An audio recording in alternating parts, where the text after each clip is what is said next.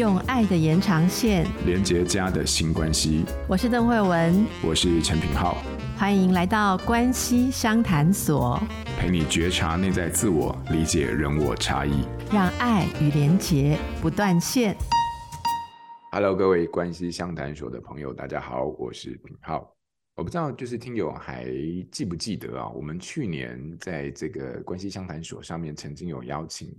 这个正向教养的专家，也是我的老朋友啊，玉芬心理师来跟大家分享 SEL，也就是这个社会情绪学习，它的原文是 Social and Emotional Learning，哈，简称就是 SEL。我记得那时候玉芬有跟大家说，就是他能够引导孩子去学习表达情绪。然后也为自己的情绪负责。那如果说你对于 SEL 这个社社会情绪学习还不是很熟悉的朋友，可以再去回顾我们关系相谈所 EP 七十四集里面玉芬老师的分享哦。那今天呢，就是我们同样邀请到关系相谈所的老朋友，然后正向教养专家、临床心理师，同时也是米鲁谷心理治疗所的所长。骆玉芬心理师呢，来到我们现场，再来跟我们聊聊哈，关于 SEL 更多如何落实在真正的生活情境当中的一些运用。Hello，玉芬。嗨，大家好。请到玉芬来啊，是因为我觉得，哎，SEO 这个概念上次在玉芬的说明跟介绍之后，其实是让我们留下一个非常清晰的一个印象哦。那今天。嗯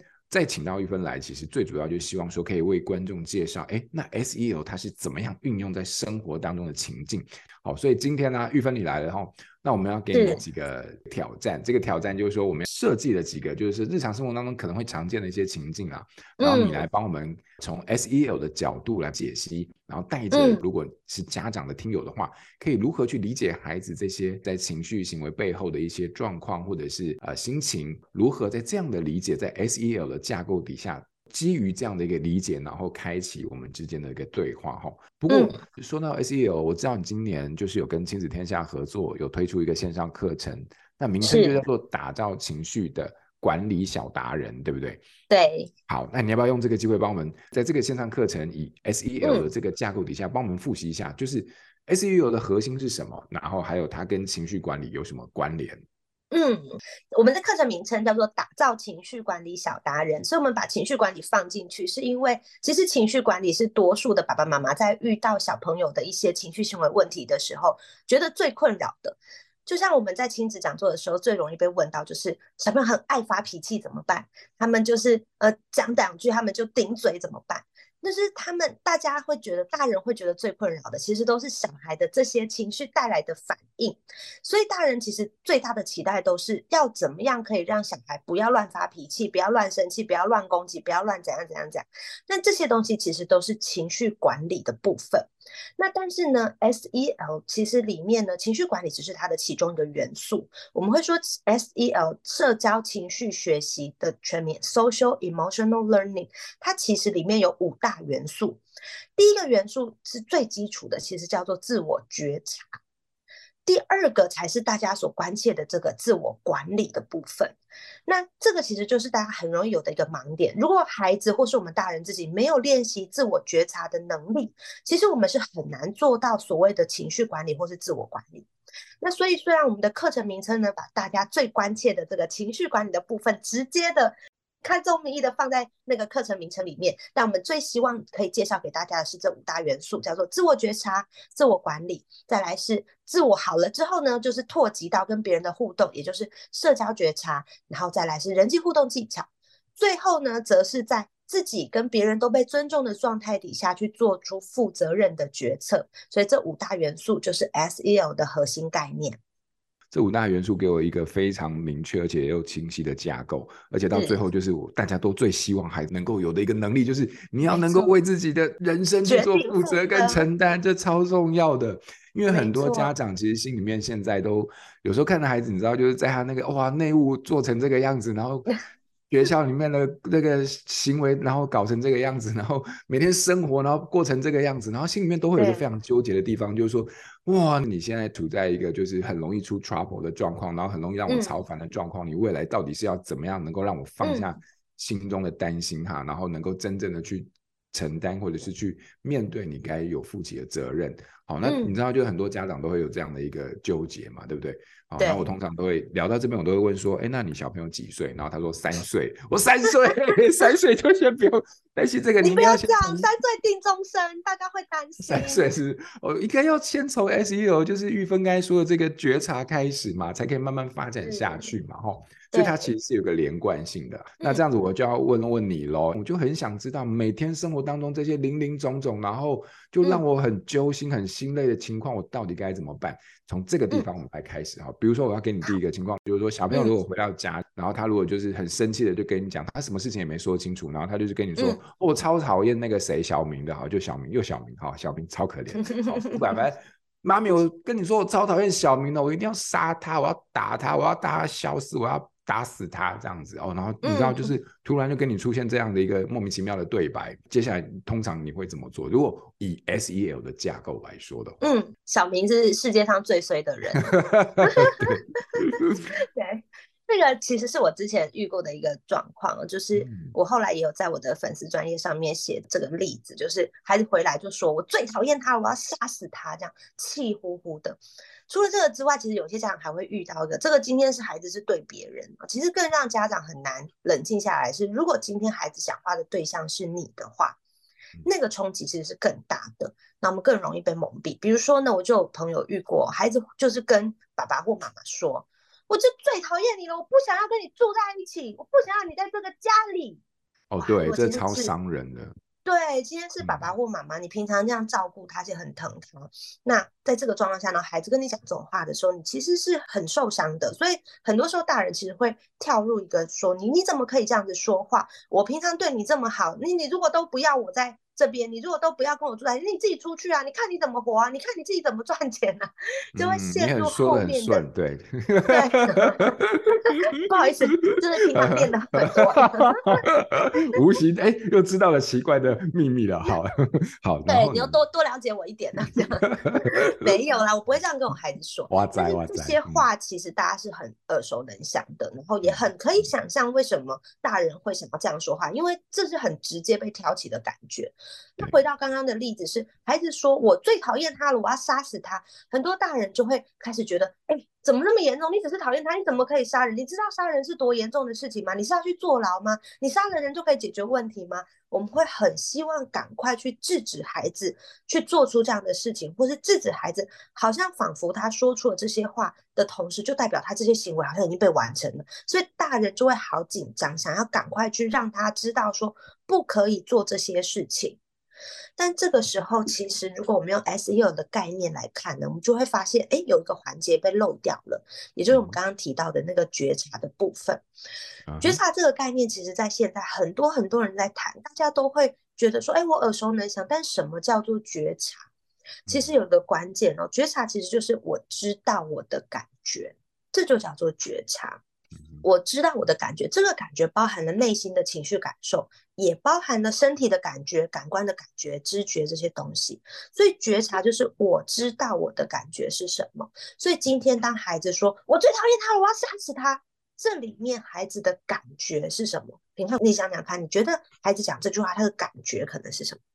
他的感觉就是我现在。对他这个人很厌恶、很生气，然后他有一些事情让我觉得很讨厌，我不想看到他，我想要他消失，嗯、对，是之类的。我不确定这是感觉，嗯，他是啊，他是啊，我很厌恶他，嗯、厌恶就是一个很直接的感觉。嗯、那可能发生一些事情，孩子的气冲冲嘛，所以他可能还有一个感觉是我很生气，我对他的一些言行很生气，所以我可能很厌恶他，我可能很生气他，我气到我很想要杀死他，希望他不要出现在我面前。嗯、所以第一个。孩子真正的感觉其实是这些东西，所以我们如果希望引导孩子的时候，第一个是是要帮他把这个东西先看到，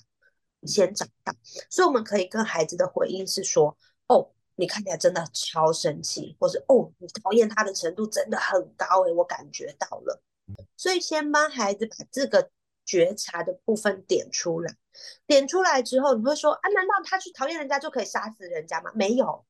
讨厌归讨厌，那当然我们可以开始去引导孩子说，那你很不喜欢他的言行，或是你很生气，这个部分我们接下来可以怎么去处理？去处理我们自己的感觉。比如说我真的好气他，那你可以的是跟老师求助，你可以的是，那你。最近不跟他相处，你选择其他的朋友，你也可以选择你去跟他讲说，我不喜欢你这么做，你这样子做其实让别人很不舒服。你也可以直接跟他沟通，所以这是后面的选择。可是如果前面呢，我们没有去帮孩子把那个觉察给整出来的时候，我们没有办法带孩子去做后面的情绪管理跟人际互动，我们只会停留在说教，然后跟孩子的距离会推得很远。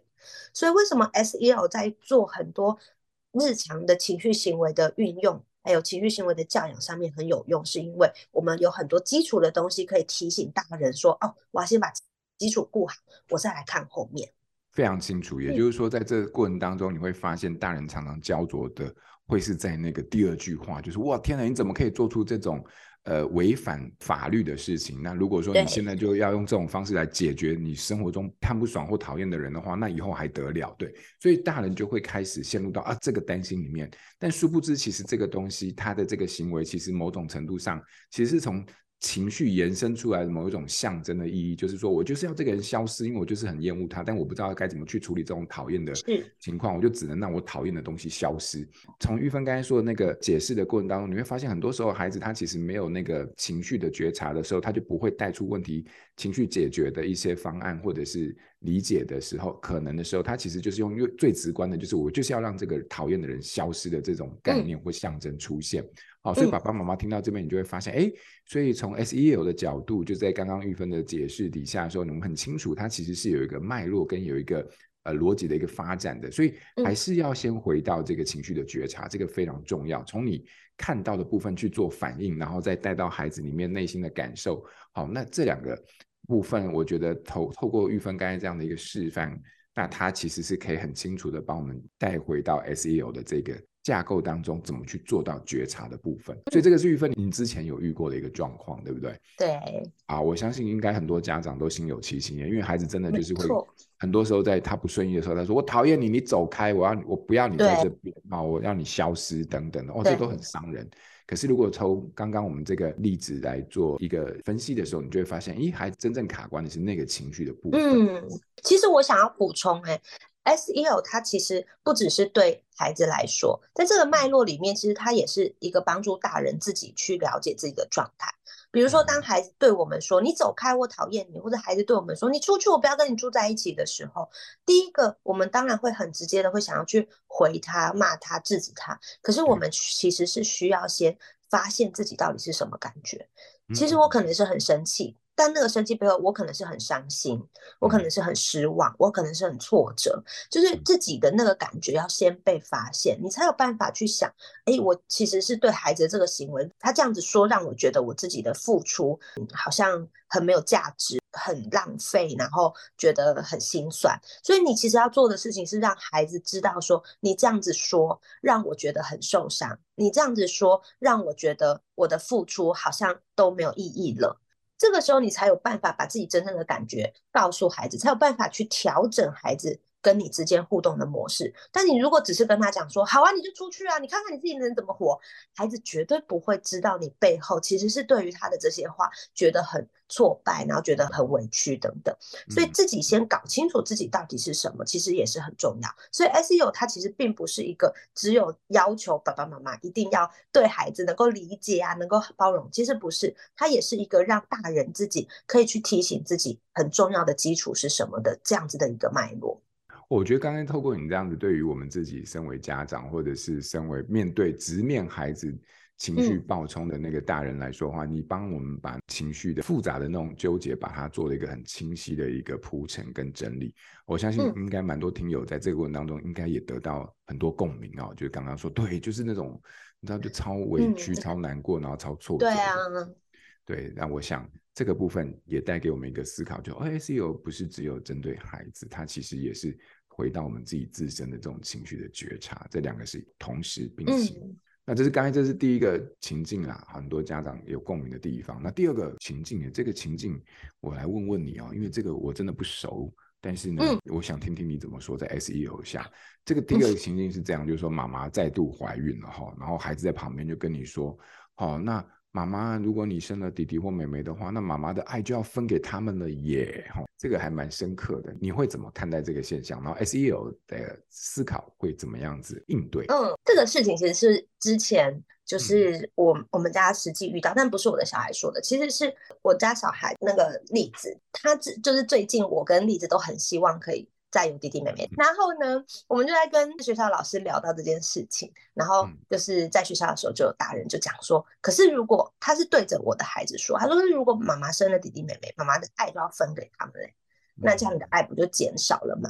然后我就看到我家小孩就愣住了，因为对我家小孩来说。妈妈的爱这件事情是非常理所当然跟很充分的，所以他就想了一下，就在愣住，不知道怎么回答。这样这个话当然对我在旁边听，我当然是觉得就是警铃大作。我就想说，哎，就是我是很努力的在确保孩子感受到很大量的爱，可是这样子说的时候，好像孩子会有个危机感。这个其实要怎么套到 SEL？你会发现，其实孩子自己啊，他其实没有展现出什么东西嘛。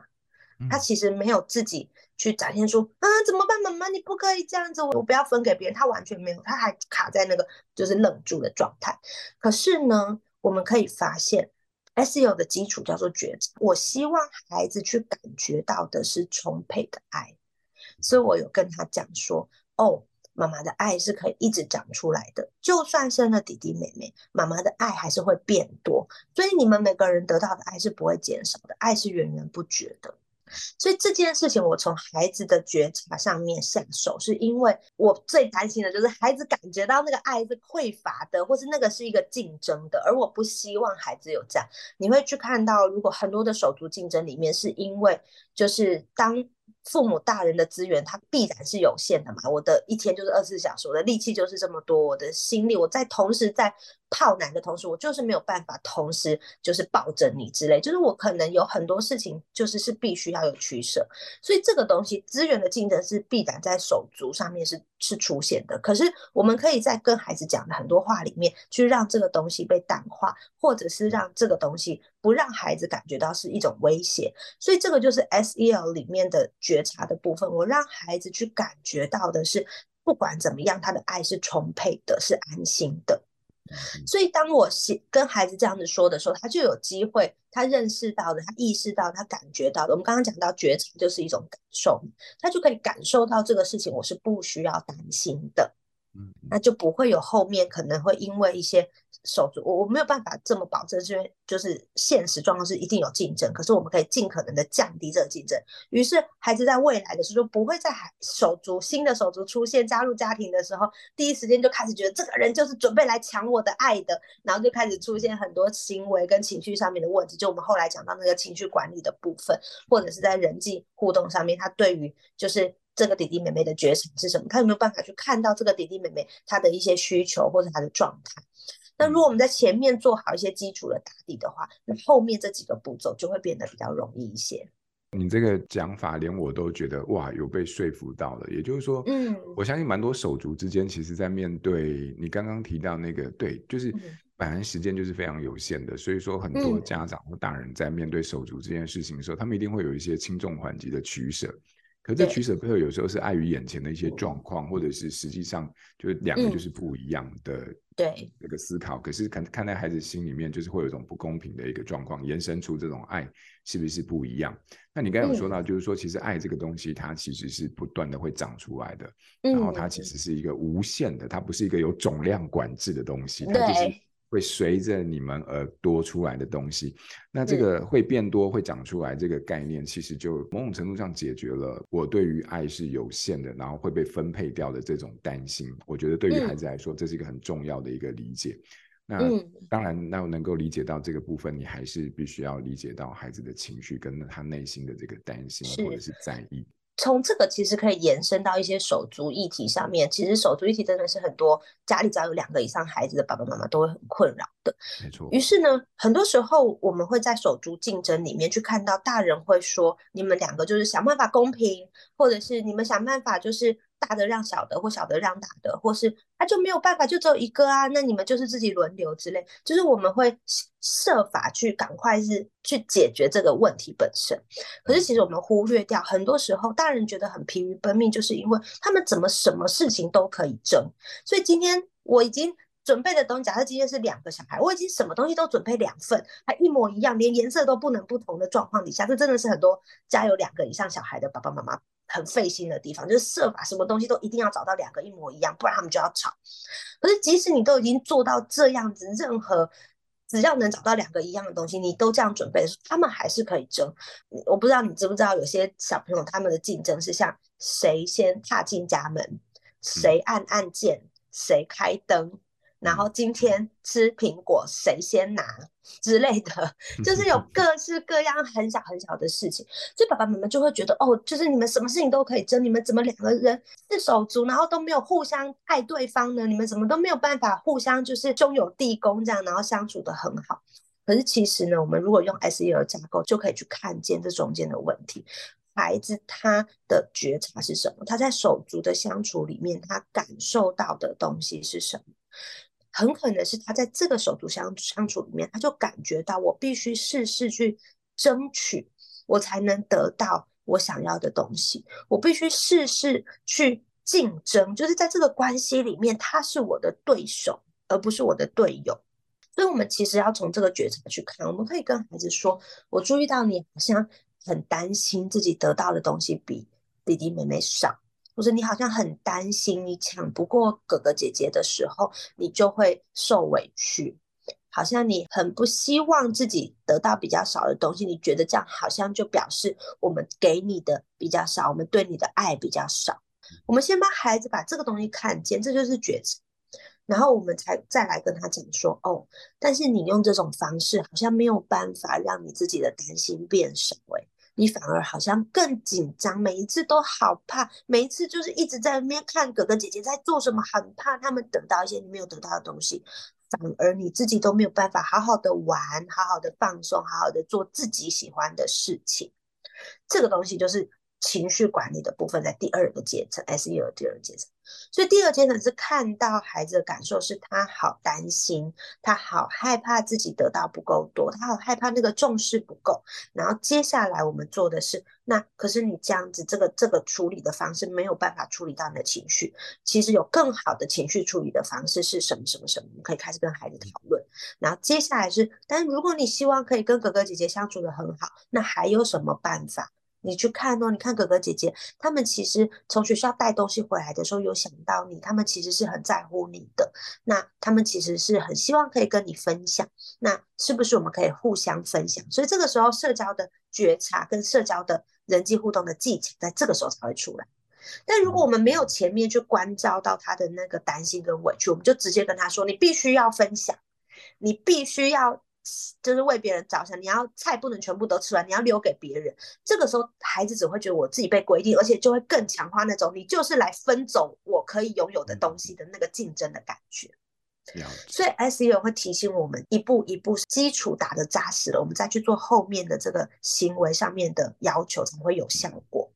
了解，了解。那最终所谓的做出负责人的角色，就是那今天。爸爸妈妈不在身边，今天姐姐哥哥从学校回来，或者弟弟妹妹在学校得到了一些东西，他会觉得说啊，我愿意去分享给我的手足，或者我愿意为这个手足的关系里面做一些事情，是因为我知道这么做我自己开心，而且对方也开心，所以我同时顾虑到我们彼此的感受，我做出这个决定，那这是我们最希望的目标。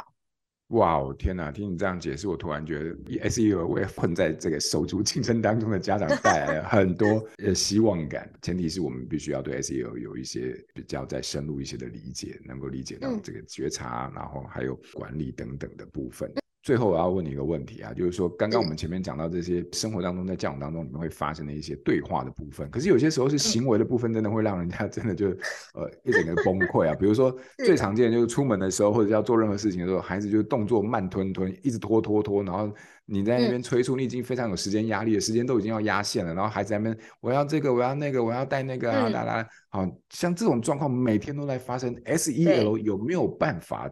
协助我们？好。当然有啊，因为这个就是几乎家里有小孩的 家庭都经历过，就是小孩动作很慢的这个困境。即使是那种我们所谓节奏 tempo 比较快的小孩啊，就是急惊风型的小孩，你就会发现为什么每次出门前小孩就还是有这么多的出逃，就是他的节奏本身是快的，但为什么整体我们要出门的速度还是这么慢？那我以前也曾经有过觉得很困扰，就是为什么每次我预期要出门的时间永远都不够？然后后来才意识到，你其实静下来去观察一下孩子，就会发现哦，他们的动作哇，真的是穿个鞋子，他不是故意慢吞吞的穿鞋子，而是他的动作技巧就真的。蛮弱的，就是他穿个鞋就真的不太会去操控那个角度，他就是要慢慢的找办法把自己穿好。又或者是说呢，他今天就是没有办法同时像大人可能就是啊快速的，就是吃完早餐，然后赶快盘子拿去水槽，然后可以赶快准备出门进行下一件事情。可是对孩子来说，他是不能同时进行很多事情，他就需要一个步骤完成之后，然后再去想下一个步骤要做什么。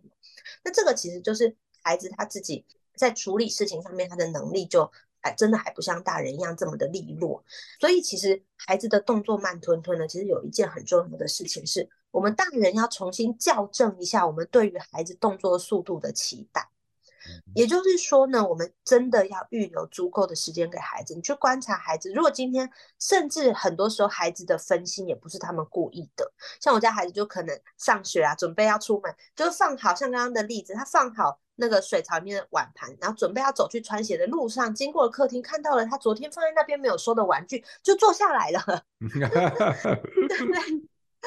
然后你就会觉得出门都要来不及了，你还跟我在那边玩玩具，玩玩具是早上该做的事情吗？就很想要这样骂他。但我们其实可以意识到一件事情，就是孩子他本来就还没有办法这么专注的。就是完成单一的目标，这个是他需要练习的。那我们不要直接把他觉得说他就是故意的，他需要练习，但不代表他是故意要做这样。那我们可以跟他讲说，哎，好像你走到这边看到玩具，你又被分心了。我们现在要做的事情是什么？提醒他这件事情，用这样子的问句提醒他这件事情。所以这里面呢。我们如果要用 SEO 架构里面，我们当然可以从最基础孩子自己的觉察开始练习。但是刚刚平浩讲到一个关键，就是时间都要来不及了，对不对？我们就是都快要来不及的状态下，我们没有办法再慢慢的去说，你现在是不是被他吸引了？那个玩具放在那边，你真的很想玩，我知道。就是在早上很赶的时候，你会觉得我没有时间这样慢慢做，那没有关系啊，我们有一些比较快一点的方式，像我刚刚的那个例句，就是说。我们现在应该要做什么呢？你现在，你刚刚从那个水槽放完的时候，你应该要做什么？我们准备出门的时候，你的下一个步骤会是什么？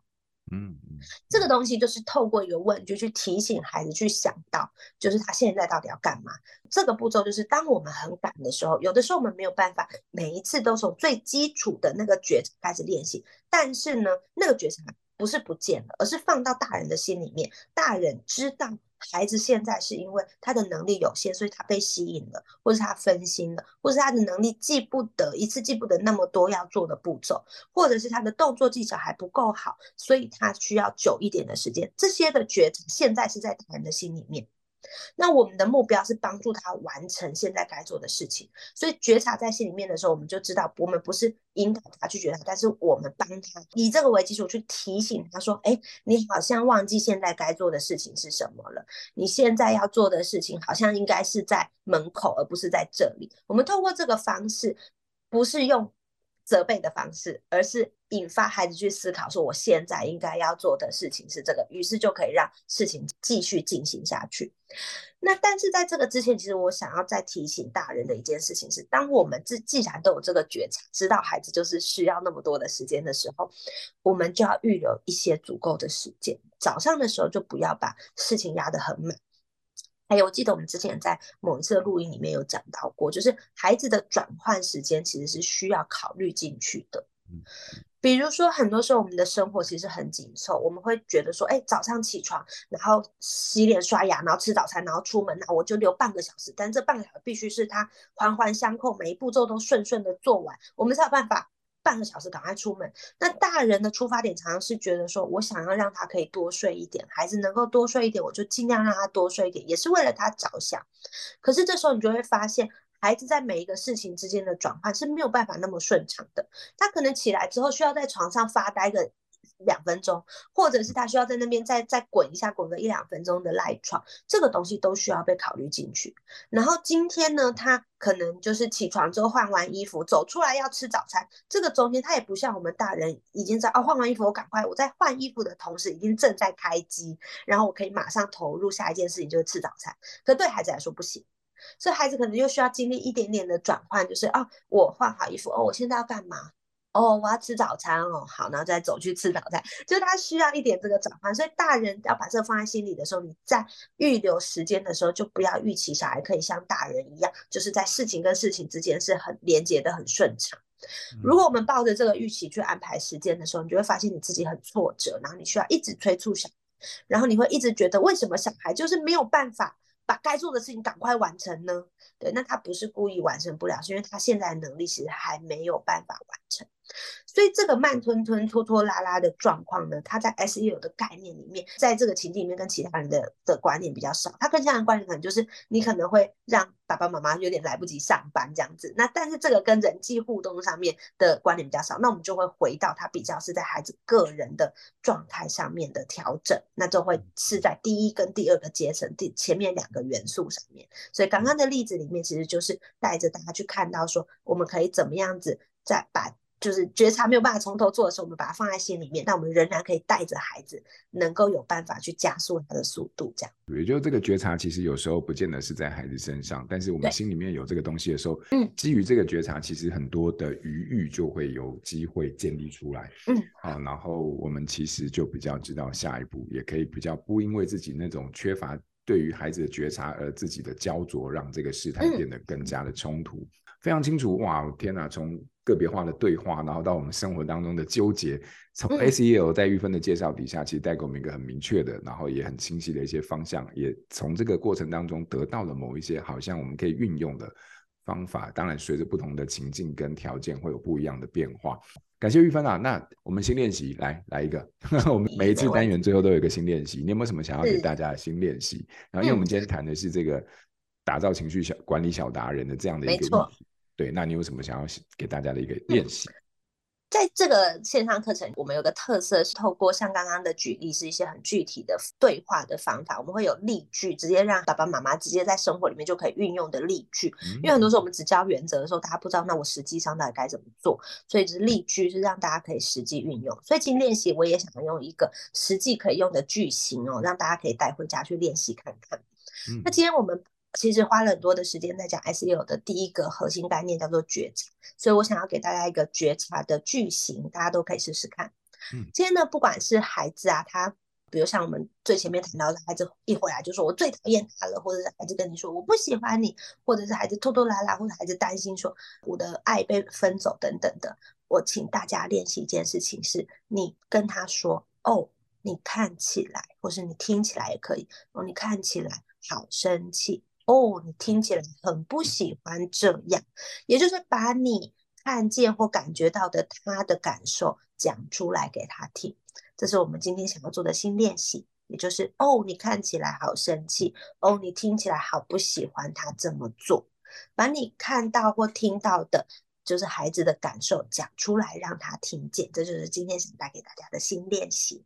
OK，非常具体，而且非常可以运用的。也就是说，用你看起来或你听起来的句子作为开头，然后后面加上你所理解到孩子的情绪或者是感受。然后试着在生活当中呢，你看看用这样的方式在做回应的时候呢，有没有办法开启对于孩子觉察跟我们在沟通中的对话？感谢玉芬，玉芬今天跟我们分享这个 SEL 社会情绪学习架构，其实可以让我们在面对生活当中，不管是在关系或教养当中，提供了一个架构，然后让我们来理解怎么样子做互动。那所有这些 SEL 的内容，还有它实务的方法，其实在打造情绪管理小达人的这个线上课当中都有非常详尽的介绍。那有兴趣的听友，在我们本集介绍当中有课程的连结，那也非常非常欢迎大家参考哈。我们一起将 SEL 社会情绪学习的融入我们的日常教养当中。那希望我们今天的内容你会喜欢，也谢谢玉芬，谢谢大家，拜拜。